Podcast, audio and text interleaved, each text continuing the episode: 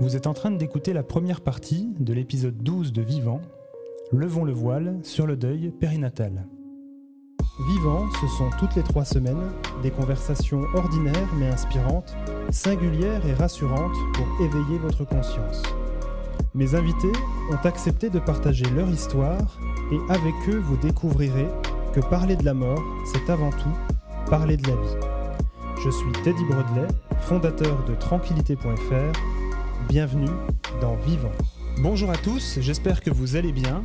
Aujourd'hui, je vous propose de faire la connaissance de Sophie de Chivray, créatrice de Au revoir podcast, le podcast qui lève le voile sur le deuil périnatal.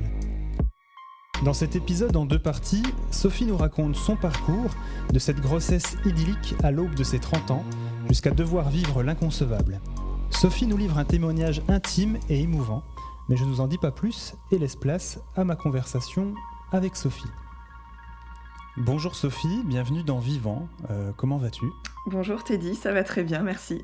je suis très heureux que tu aies accepté mon invitation. Euh, tu es la créatrice de Au revoir podcast, on en parlera tout à l'heure. Mais tout d'abord, est-ce que tu peux te présenter pour ceux qui ne te connaissent pas? Ouais, alors bon, bah, je m'appelle Sophie, j'ai 33 ans. Et euh, alors, bah, pour me présenter déjà, je vais dire que euh, d'un point de vue pro, euh, professionnel, euh, j'étais journaliste avant. J'ai débuté en tant que journaliste. Après, je me suis lancée dans la recherche et dans l'enseignement en histoire. Et si je le dis, c'est parce que c'est aussi en lien avec mon podcast. Et par ailleurs, bah, hum, voilà, je suis maman de deux petites jumelles qui vont avoir deux ans dans trois semaines. Je suis mariée, j'habite à Caen, en Normandie. Et euh, voilà, après quand je dis que je suis maman de petites jumelles, je suis aussi maman d'une petite fille qui est née et qui est décédée avant mes jumelles. Mais euh, je crois que c'est plus simple quand on fait les présentations de dire euh, qu'on est parent de jumeaux avant de dire qu'on est parent d'un bébé qui est décédé. Donc c'est pour ça que j'ai formulé les choses ainsi. Je te remercie. ton podcast parle de deuil périnatal. Est-ce que tu peux raconter, nous raconter ton parcours et ton expérience qui t'a mené euh, vraisemblablement à la création de ce podcast? Ouais, alors du coup, pour, euh, euh, pour revenir au commencement, voilà, je suis tombée enceinte la première fois super rapidement. Je faisais partie de ces personnes qui en fait avaient l'impression que le plus dur c'était de tomber enceinte et j'avais imaginé que ça demanderait des mois et des mois. Euh, voilà, je m'étais fait une montagne de tout ça parce que voilà, on a aussi des dans notre entourage euh, des amis qui peuvent pas avoir d'enfants ou qui galèrent ou pour qui ça n'a pas été simple. Euh, dans l'entourage familial aussi éventuellement. Moi j'ai 11 ans de différence avec mon petit frère, donc ça montre bien que mes parents ont un peu galéré de ce côté-là. Et, et du coup, voilà, moi je m'étais fait une montagne de ça en fait. J'imaginais vraiment que non pas que j'allais être euh, la, fille à qui euh, euh, qui, enfin, qui se retrouve face à des difficultés liées à ça, mais voilà, je, savais que c'était pas acquis en fait de tomber enceinte et de fonder une famille. Je voyais bien qu'il y avait des difficultés par rapport à ça, sauf que voilà, je suis tombée enceinte très rapidement et, et le début, ça, ça a commencé un peu comme un conte de fées. Je dis ça en riant et en même temps, euh, voilà, je, dans le cadre de mon podcast, il y a beaucoup de, participantes, pour le coup, qui m'ont... Et même, non, il y a, aussi Yannick, le papa qui a témoigné dans mon podcast, qui m'a fait la même description. Ça a commencé comme dans un conte de fées. Tout allait bien. Euh, voilà, je tombe enceinte rapidement. Euh, je découvre que je suis enceinte trois jours avant mes 30 ans et cinq jours avant mon mariage. Donc comment dire que là, d'un coup, ça faisait beaucoup, beaucoup de choses en même temps et ça me semblait parfait. Enfin, je me dis merde, ça peut pas être mieux. Et, euh, et, et, voilà, enfin, j'ai eu un début de grossesse assez euh, classique. Euh, moi, ensuite, après de tomber enceinte, je me disais quand même, fais gaffe, il y a des risques de fausse couche. voilà, j'étais journaliste avant, je travaillais pour le site web d'un magazine féminin. Et c'est des thématiques forcément qui, qui m'intéressait en fait, tout ce qui était lié à la maternité, à la famille, et j'étais pas du tout naïve sur le fait qu'une fausse couche pouvait arriver. Et bon, je n'ai pas fait de fausse couche. Euh, le premier trimestre se passe bien, première échographie, ça se passe bien. Et, euh, tout était euh, parfait, en fait, d'une certaine manière, des petits mots de grossesse classiques, mais rien de bien compliqué à gérer.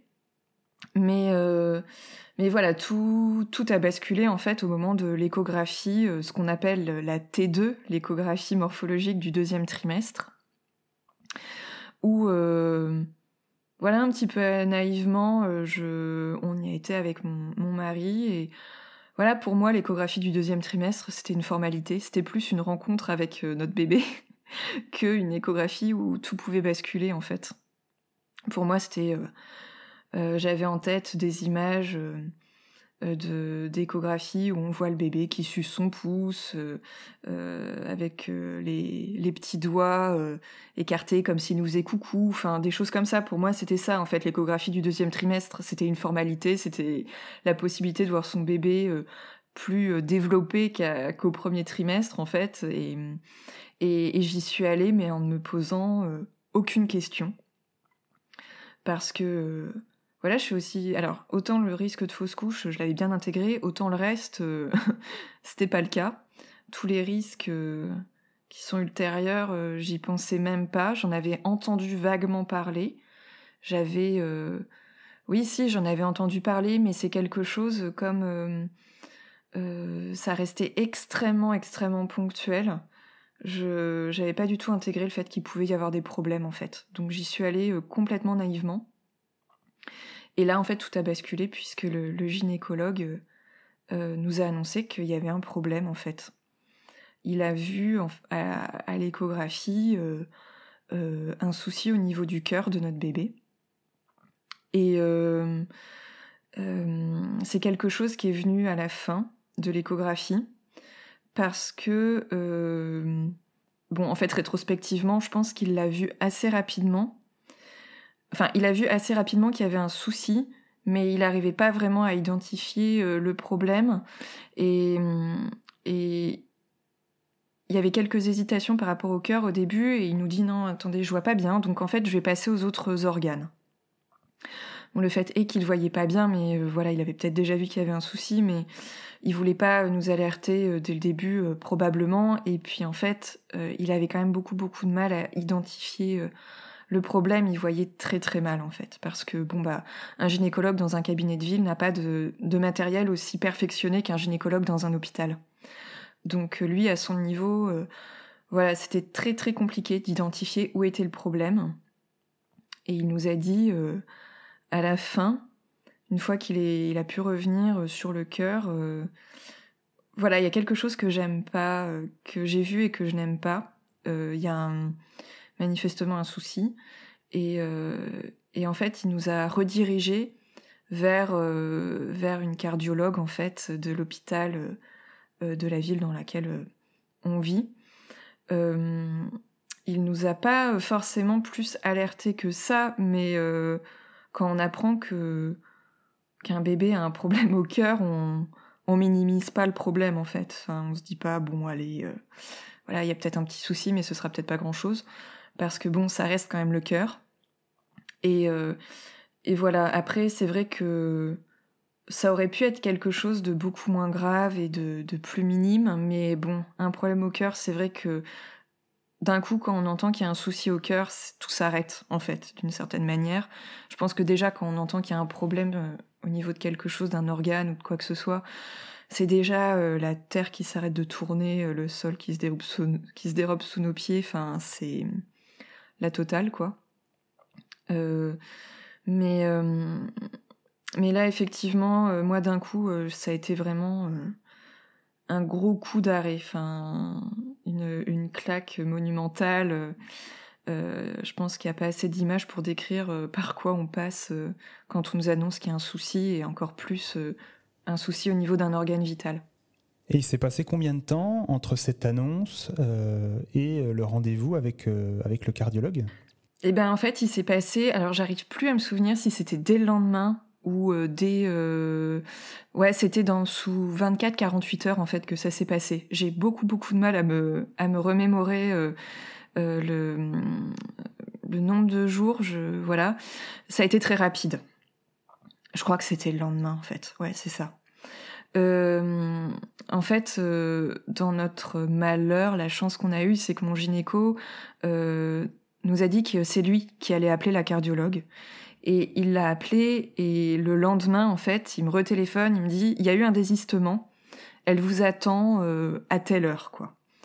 donc je crois que c'était l'après-midi même, même si j'ai un petit doute, c'était peut-être le lendemain. Mais donc ça a été extrêmement rapide. Et ça, heureusement, parce que euh, rester en fait avec la peur au ventre de pas savoir euh, ce qui va nous tomber dessus, euh, c'était très très compliqué à gérer.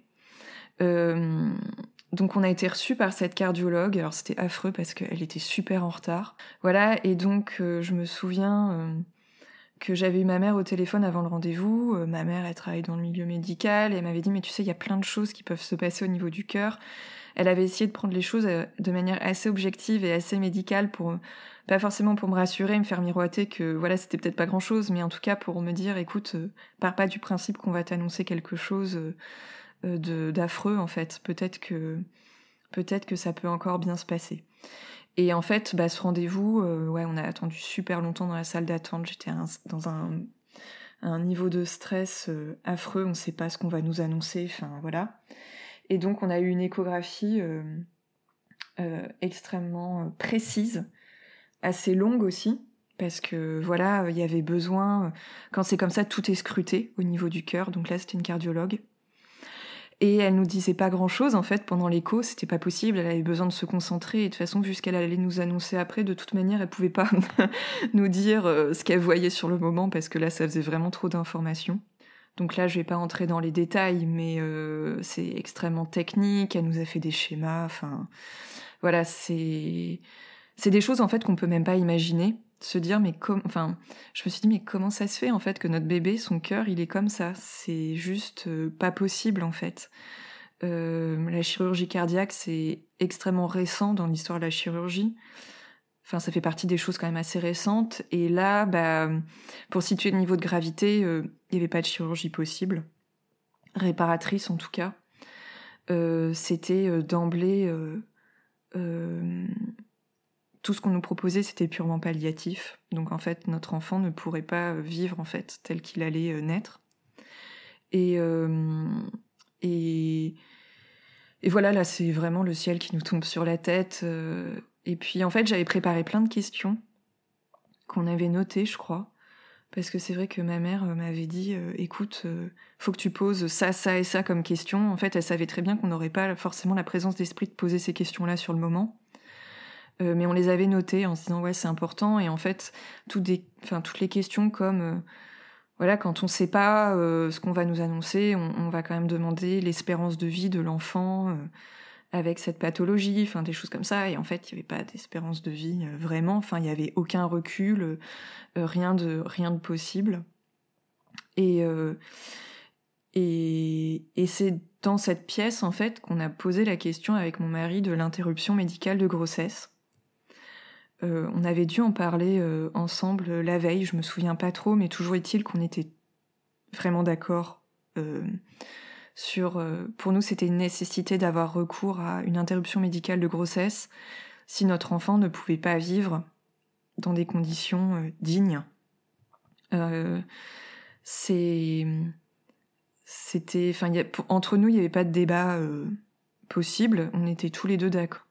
Ce sera l'option qu'on qu'on choisira. Enfin, en tout cas, on, la demandera, puisqu'une interruption médicale de grossesse, les parents formulent le souhait, si tant est qu'il s'agisse d'un souhait.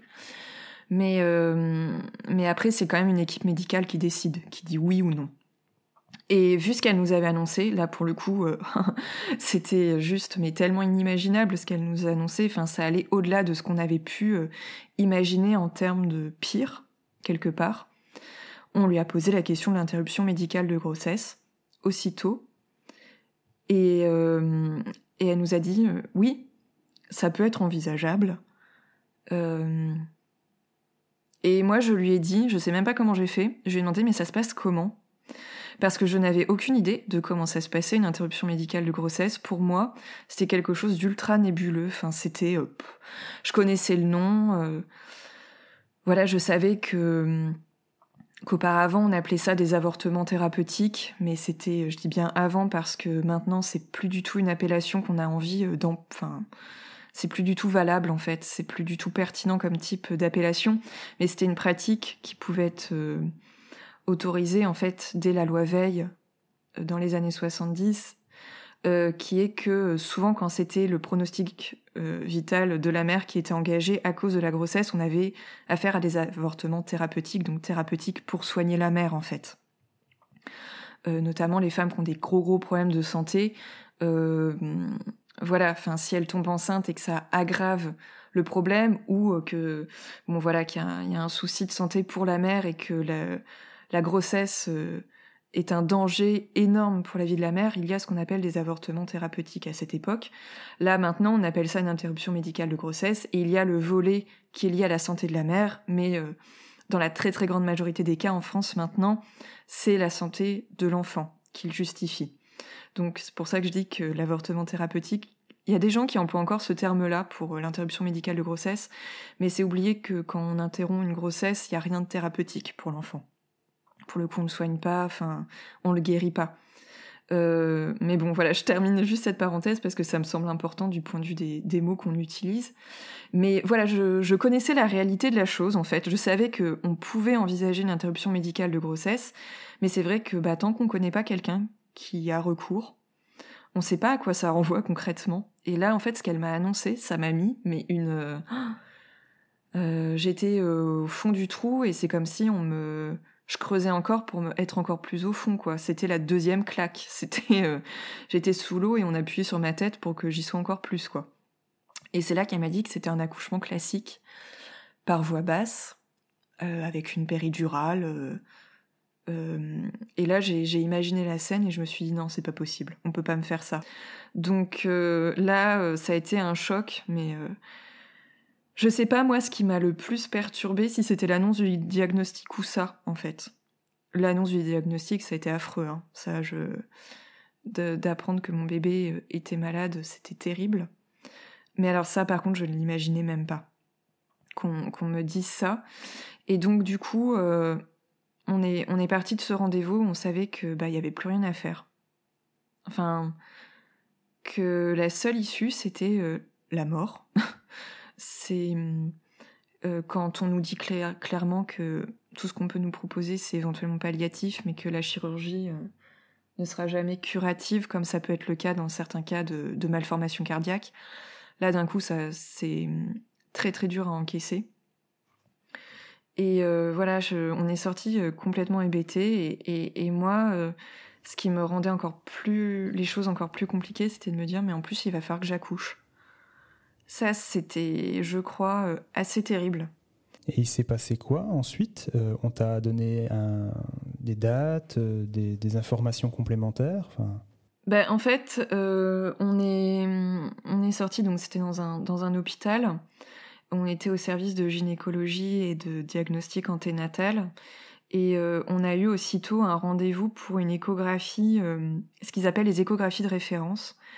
C'est-à-dire que, euh, en gros, voilà, il y avait un problème au cœur, mais ça Enfin, ce problème-là, enfin, il fallait voir s'il y avait d'autres soucis par ailleurs.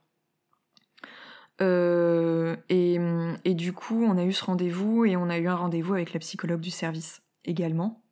Donc en fait, on savait qu'il y avait des dates qui allaient venir. Euh, et voilà, on n'a pas été lâché complètement dans la nature non plus. Enfin, on savait qu'il y aurait euh, d'autres, euh, d'autres étapes. Et que de toute manière, c'était en rien, enfin, ce qu'elle nous avait annoncé, oui, en fait, s'il y avait eu que ce souci-là, on aurait pu faire une demande pour une interruption médicale de grossesse. Mais il y a malgré tout tout un protocole à respecter. Et dans tous les cas, il fallait qu'on ait une échographie beaucoup plus complète.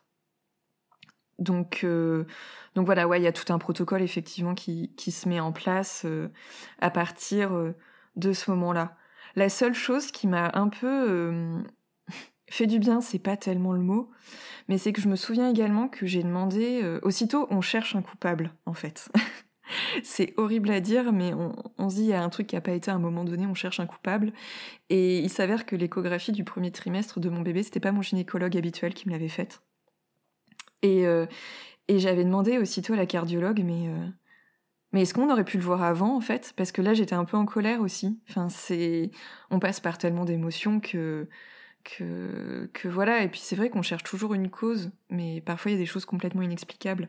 Mais euh, je me souviens que j'avais demandé ça parce que je me dis, mais si ça se trouve, euh, voilà, moi je le connaissais pas ce type-là, mais euh, est-ce que c'est un bon médecin? J'en sais rien. Moi je sais que mon gynéco est un bon médecin, mais lui, il m'a fait l'échographie du premier trimestre. Peut-être qu'il est complètement nul en fait, après tout. je, je sais pas, enfin, non, mais c'était affreux en fait ce qui se passait dans ma tête à ce moment-là. Et, et en fait, elle m'a clairement dit que que non, c'était impossible de le voir au premier trimestre et que mon gynécologue, même au, deuxième trimestre, aurait très bien pu ne pas le voir. Parce que c'était quelque chose d'infime, ce qu'il avait vu. Elle, elle le voyait très clairement. Mais lui, par contre, il aurait pu passer à côté. Et là, je me suis dit, euh, waouh, enfin. Et, ce qui s'est bousculé aussi dans ma tête, c'est de me dire, mais c'était un stade de développement tel qu'il aurait pu ne pas le voir et il l'aurait vu au troisième trimestre. Et enfin, c'était pire. Je pense maintenant en parlant avec plein de femmes que de toute manière, dès qu'un test de grossesse est positif, quand on est une femme en tout cas, parce qu'il se passe tellement de choses au niveau du corps, c'est impossible de pas se projeter. Et c'est impossible de se protéger par rapport à ça. Mais effectivement, c'est quelque chose que je me suis dit, moi, pour me protéger, ça aurait pu être pire. Même si finalement, maintenant, avec le recul, je sais pas. Mais euh, mais oui, on, a, des réflexes comme ça pour se protéger et puis euh, essayer de relativiser dans, dans la peine et dans la souffrance, ça c'est évident. Et même des proches qui m'ont dit heureusement que ça a été, enfin heureusement, non pas forcément heureusement, mais voilà, ça a été détecté là, euh, c'est peut-être pas plus mal en fait, que ce soit maintenant et pas plus tard. Ça, je l'entendais tout à fait, parce que ça me faisait du bien pour me protéger moi de me dire ça. Aussi, parce que sinon. Euh, voilà, c'est j'avais du mal à, prendre du recul euh, et j'étais déjà de toute façon j'avais déjà une peine énorme. Donc de toute manière quelque part j'essayais de relativiser les choses. Ça m'aidait en fait à affronter encore un peu plus tout ça mais c'est vrai qu'après après du coup j'arrive pas trop à me souvenir de ce qui s'est passé dans les jours qu'on suit les rendez-vous après avec mon mari alors lui il a pas travaillé à ce moment-là on est restés tous les deux à la maison. Ce qui a été très dur, c'était l'annonce, de l'annoncer à nos proches. Euh, c'est. En fait, en, 24-48 heures, tout s'était effondré. Vraiment. Il y a des parcours euh, liés à des interruptions médicales de grossesse où on fait un premier diagnostic et puis après il faut le confirmer, on n'est pas sûr, il faut attendre que le bébé grandisse un peu dans le ventre. Donc il peut y avoir des mois qui se passent. Là, en fait, en 48 heures, on savait qu'il n'y avait plus rien de possible. Donc c'était assez, euh, c'était une énorme claque, c'était très très violent. Donc euh, ouais, c'est vrai que je me souviens plus trop de ce qui s'est passé dans les jours qui ont suivi, si ce n'est que c'est un de nos amis qu'on a eu au téléphone le soir même, complètement par hasard, qui en fait s'est chargé de, l'annoncer à, tous nos amis proches en fait. Donc il nous a un peu épargné cette étape très compliquée de faire une annonce. Par contre, il a fallu l'annoncer à nos familles. Moi, ma mère était au courant. Euh, du coup, euh, dès le premier rendez-vous, qu'il y avait un souci, mais c'est ultra dur de prendre son téléphone et de raconter ce qu'on vient de nous dire, quoi. C'est, c'est assez terrible. J'ai le souvenir que on avait été boire un verre avec des amis, genre deux jours après, euh, pour se changer les idées, en fait. Et ce qui était vraiment chouette, c'est que ils étaient tous ultra bienveillants, ils avaient tous, euh, ils étaient tous au courant et et, c'était un, moment qui nous avait fait du bien parce que on n'a pas eu trop à, expliquer ce qui se passait. Ils, le savaient en fait et ils nous ont pas posé de plus de questions que ça parce qu'ils savaient que c'était compliqué pour nous à ce moment-là d'en parler. Donc en gros, c'était un moment, euh, voilà, c'est, je me souviens de ça, mais en fait, je me souviens pas euh, vraiment du reste. En fait, j'ai un 33 tonnes qui m'est passé dessus et le, presque le blackout total. Est venue ensuite la deuxième grosse échographie. C'était vraiment dur euh, de, vivre euh, ça, c'était très long. Le médecin, par contre, était génial. Et, en fait, la deuxième échographie, a, le, diagnostic a été aggravé, en fait. Donc, euh, donc là, pour le coup, enfin... Euh, moi, c'est pas que ça m'a rien fait. Mais en fait, de toute manière, pour moi, tout était déjà terminé, en fait. Enfin, je. Euh, mais ouais, c'était un truc supplémentaire quand même à encaisser. C'était super dur. Là, vraiment, je vais pas entrer dans les détails, mais c'était le bazar. Le bazar complet à l'intérieur de ce corps. de score de notre bébé en fait. Et, c'est dur de se dire que bon bah voilà, on avait eu des échographies, euh, tout semblait bien aller vu de l'extérieur, mais en fait à l'intérieur rien n'allait. En gros, et ça pareil, c'était des choses qui pouvaient pas être visibles euh, à une échographie morpho euh, classique. Donc donc voilà, et là, c'est là qu'on a, qu'on a formulé très clairement la volonté de, d'avoir recours à une interruption médicale de grossesse. Et au niveau du protocole, du calendrier, euh, ça s'est passé comment? Tu peux nous, tu peux nous, nous raconter? En fait, c'est un calendrier qui, euh, qui se met en place, oui. Euh, mais après, il y a une grande souplesse parce qu'en tout cas, moi où j'étais suivie, il y a vraiment l'idée de, respecter le rythme des parents. C'est-à-dire que, en gros, euh, je crois qu'il y avait, euh, en fait, ils se réunissent en commission et à chaque fois, euh, il y a deux médecins plus d'autres spécialistes. C'est vraiment ce qu'ils appellent des équipes pluridisciplinaires, donc avec avec plusieurs personnes, avec le, ou la psychologue. Enfin, c'est vraiment, c'est pas rien, c'est pas quelque chose, une décision qui est prise à la légère. C'est faut faut s'imaginer quand même une équipe de plusieurs personnes qui, qui vont avoir un compte-rendu de tous les examens médicaux euh, qu'on a eus et qui vont euh, émettre un avis favorable ou défavorable euh, à ce que demandent les parents, en l'occurrence une interruption médicale de grossesse. Donc voilà, le souhait, mais je mets plein de guillemets à ce mot-là, est formulé par les parents, et ensuite c'est l'équipe qui, qui donne son avis. Euh, dans certains témoignages, on entend des parents qui disent que voilà, on leur a soumis l'idée de l'interruption médicale de grossesse, qu'ils ont été influencés parfois. Enfin, voilà. Euh, nous, en ce qui nous concerne, vraiment, euh, je pense que ça pouvait pas mieux se passer à ce niveau-là. Enfin, c'était ultra respectueux, c'était notre rythme à nous.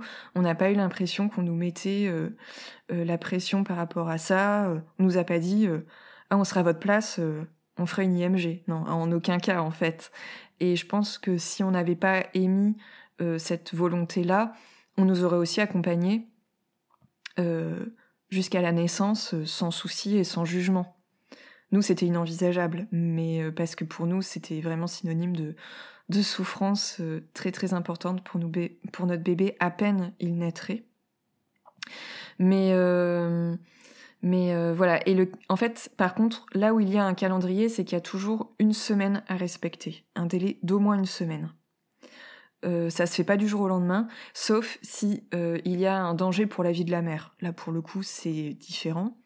Mais quand il s'agit d'une IMG pour des raisons médicales liées à l'état de santé de l'enfant à naître, là, il y a toujours une semaine de réflexion. En fait, la commission se réunissait dès le lendemain et le médecin nous a dit est-ce que vous voulez qu'on soumette euh, votre volonté euh, à la réunion de demain ou qu'on prenne une semaine supplémentaire parce que c'est une fois par semaine les réunions? Euh, nous, on avait besoin de réfléchir, mais par contre, on, on avait besoin de ne pas se précipiter, mais on avait besoin de, savoir d'emblée si ça allait être accordé ou pas. C'est-à-dire que la décision de la commission, si c'était un avis favorable, ça ne voulait pas dire qu'on ne pouvait pas faire marche arrière si on le souhaitait. Mais on avait besoin de savoir si c'était OK pour eux, en fait. Nous, c'était vraiment... Euh, et ensuite, on déciderait d'un calendrier. Et donc, en fait, dès le lendemain, euh, c'était bon. On nous a dit que l'avis était favorable. De toute manière, euh, très objectivement, il ne pouvait pas en être autrement, vu l'état de santé de notre enfant. Et, et ensuite, on a décidé d'un calendrier. Et en gros voilà, il y a, trois semaines qui se sont passées, euh, un peu plus de trois semaines, entre ce premier rendez-vous, où on nous a dit qu'il y avait un souci, et la date de mon interruption médicale de grossesse.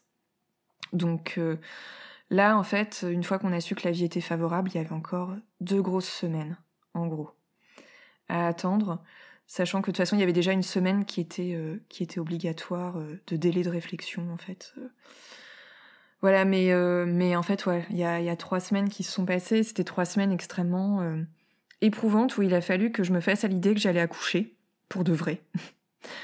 Euh, il a fallu que je me fasse à l'idée que j'avais un bébé dans, dans mon ventre auquel j'étais profondément attachée et que et que voilà, je le sentais bouger en plus ce bébé. Ce qui n'aide pas du tout à prendre de la distance avec tout ça.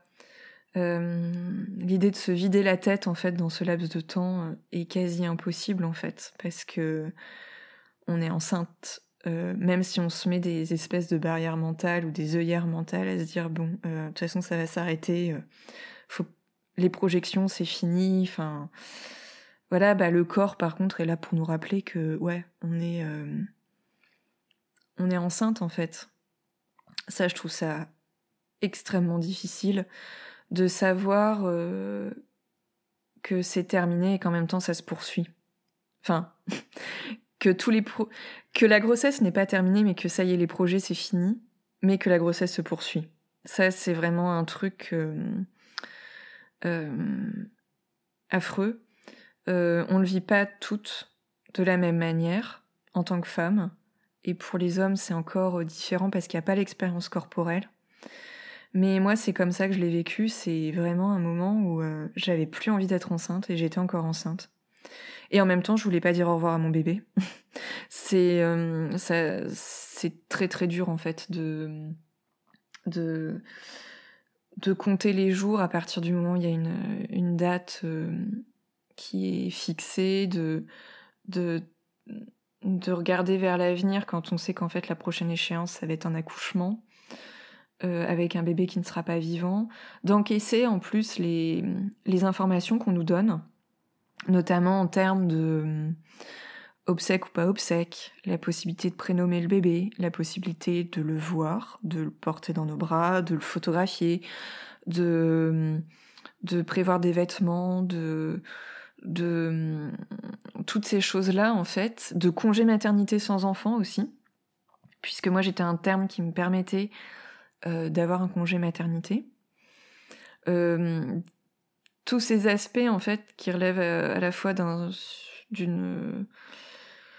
suivi de, grossesse euh, et euh, d'aspects administratifs en fait qu'il faut prendre en compte inscription ou, non sur le livret de famille enfin tout ce genre de choses je pense qu'il y a des infos qu'on nous a données qu'on a complètement occultées enfin parce que de toute manière le cerveau est pas capable de tout encaisser d'un coup. Et ça fait quand même beaucoup d'informations euh, en même temps entre le diagnostic médical, on nous explique ce qui se passe, on nous explique ce que c'est quand on arrive à l'identifier, mais en tout cas, euh, on nous explique quels sont les problèmes et en plus on nous explique les démarches à faire. Enfin, c'est il y a trop trop de choses en fait d'un coup. Et en plus, euh, pour moi, il y avait une, appréhension d'aller rechercher des, infos sur Internet. Alors pas des infos médicales, mais des infos dans les démarches administratives notamment. J'avais trop peur de tomber sur des sites Internet euh, qui, qui me culpabilisent par rapport à la décision qu'on avait prise, c'est-à-dire qu'une interruption médicale de grossesse, c'est pas anodin. Euh, c'est euh, il y a quand même beaucoup beaucoup de mouvements pro-vie qui sont très puissants, notamment sur Internet, et qui arrivent à disséminer euh, tous leurs messages de manière parfois un peu cachée, un peu insidieuse, et on peut tomber sur un site Internet, on sait pas trop, on se dit ah mais non mais ça ça a l'air assez bien, et en fait on se rend compte en lisant que c'est un site pro-vie. Moi j'avais trop peur de tomber sur ce genre de choses. Euh, et de pas tomber sur les bonnes infos. Et je me souviens qu'en cherchant certains, aspects administratifs, notamment sur le congé maternité, il y avait certaines infos que je n'arrivais pas à trouver du tout, en fait. Parce qu'il n'y a pas... Euh, c'est super dur, en fait. C'est de, trouver des infos en ce qui concerne, par exemple, un congé maternité sans bébé. Enfin... Et puis c'était à une époque, en 2017, où il y avait encore peu de ressources finalement en termes de podcast ou de... Ou de choses comme ça. Donc en fait, euh, voilà, c'est t'as plein d'infos, tu sais pas quoi en faire, t'essaies de retenir ce que tu peux. Et il y avait ce mouvement euh, très euh, très J'oscillais en fait entre deux pôles. D'un côté, ne plus vouloir être enceinte et, de l'autre, essayer de d'intégrer tout ça pour que mon, mon interruption médicale de grossesse se passe de la meilleure façon possible. Mais c'est vrai que d'aller d'un pôle à l'autre, ça a été dur. Parce qu'au début, en fait, tout ce qu'on m'avait euh, annoncé, bah, pour moi, c'était pas envisageable. Je, je voulais pas voir le bébé, je, je voulais pas le, enfin, il s'est passé la, il s'est posé la question du prénom en fait, est-ce qu'on lui attribue ou pas? Et pour nous, c'était euh, le prénom était déjà choisi, mais c'était presque l'impression que en fait tout était terminé, donc on on n'allait pas lui donner. Enfin, c'est en fait maintenant avec le recul, je me rends compte à quel point on aurait eu tort de faire ainsi, mais c'est tellement dur à encaisser en fait que que on a presque envie d'en finir rapidement. Ce qui est il y a certaines personnes qui ont besoin de, terminer une grossesse rapidement. Et moi, j'étais un peu euh, à ce niveau-là au tout tout début du diagnostic. Et puis après, en fait, les choses se sont un peu remises en place. Et c'est vrai qu'il y a eu trois semaines qui se sont passées. C'était très dur. Il y a des choses dont je me souviens pas trop. Mais par contre, petit à petit, moi, ça m'a permis de me réapproprier un petit peu euh, ma grossesse euh, la violence du diagnostic a fait que j'ai eu envie de couper tout de suite euh, tout contact euh, avec ce bébé qui est à l'intérieur de moi. Et petit à petit, c'était assez tardif, mais petit à petit, c'est revenu en fait. Et heureusement que j'ai pas précipité les choses. Mais voilà, la question du prénom, bah finalement on s'est dit bah oui enfin on va lui donner son prénom en fait. C'est on choisit un prénom pour un bébé. De toute façon on peut pas l'attribuer à un enfant qui naîtrait après. C'est pas possible. C'est pas envisageable en fait. C'était c'est pas comme ça que ça se passe. Euh, la question de voir ou non notre bébé pour moi c'était quelque chose de trop dur à envisager. J'avais pas envie de de voir la mort en face là pour le coup. Et après en fait je me suis dit si quelques jours avant mon IMG, si, si, j'ai envie de le voir. Euh, c'est quelque chose qu'on a fait à deux. Mon mari était euh, l'a vu aussi, mais euh, voilà, ça je pourrais pas dire si on était tous les deux d'accord ou pas. Mais en tout cas, les choses se sont faites assez naturellement. Mais par ailleurs, il y avait quelque chose qui nous aidait, c'était de savoir que rien n'était définitif. C'est-à-dire que si on ne souhaitait pas le voir sur le moment, on savait que c'était possible de le voir quelques heures après. Euh, si on ne voulait pas lui donner de prénom sur le moment, on savait qu'on pourrait le faire après. Le livret de famille, il n'y avait aucune obligation d'inscrire notre enfant sur notre livret de famille aussitôt après la naissance. C'est quelque chose qu'on peut faire après. Donc ça enlevait aussi un, poids de se dire qu'il n'y avait aucune décision définitive et qu'on verrait comment ça se passe sur le moment. Mais c'est vrai que j'ai mis du temps avant d'envisager la possibilité de voir mon bébé. Et, et cet accouchement, j'ai essayé, et ça c'était pour le coup une, frayeur énorme d'envisager d'accoucher. Là, c'était, je crois que j'étais complètement pétrifiée en fait. Et c'était ça qui était le plus dur à gérer. C'était euh, euh, de me dire qu'il fallait que j'accouche et que en plus là j'avais encore ce ventre rond, je ne sortais pas de chez moi, très très peu. J'avais trop peur de croiser du monde en fait et euh, des personnes qui qui connaissaient pas notre parcours. Nos amis proches étaient au courant, mais euh, imaginons euh, croiser une voisine, un voisin, une connaissance dans un supermarché qui me dit "Oh félicitations, t'es enceinte." Enfin, pour moi, c'était inimaginable en fait. Qu'est-ce que j'allais répondre? Donc voilà, je je voulais pas me montrer enceinte. Je suis assez peu sortie. Je suis sortie deux trois fois juste pour voir des amis un verre euh, en ville, en terrasse. Euh, il faisait nuit, j'étais euh, assise, personne pouvait voir que j'étais enceinte, quoi. Vraiment, j'en étais à ce point-là. Mais, mais voilà, c'est. je sais que mon, ma sage-femme qui, qui avait commencé à nous faire des séances d'autonomie m'a téléphoné, m'a proposé qu'on refasse une séance, qu'on parle de l'accouchement. J'ai pas voulu. Pour moi, ça allait être trop trop dur à gérer. Mais voilà, il est possible de se préparer aussi à un accouchement comme ça. Quand, quand on le veut, on, c'est possible en fait. On peut être accompagné, mais moi je voulais pas. Et, et c'est bête à dire, mais il y a une, chose qui nous a fait tenir pendant ce, ce laps de temps de trois semaines. Ça a été euh, comme en fait on pouvait plus avoir aucun projet avec notre bébé euh, après cette date de décembre. C'est dur en fait un deuil périnatal parce qu'on sait que on dit souvent c'est un deuil de l'avenir. Euh, voilà, parce que le bébé, il est là dans notre ventre, mais on se projette en fait avec lui. Et comme il n'y avait plus aucune projection à ce niveau-là, on s'est projeté en fait dans un voyage à faire quelques temps après.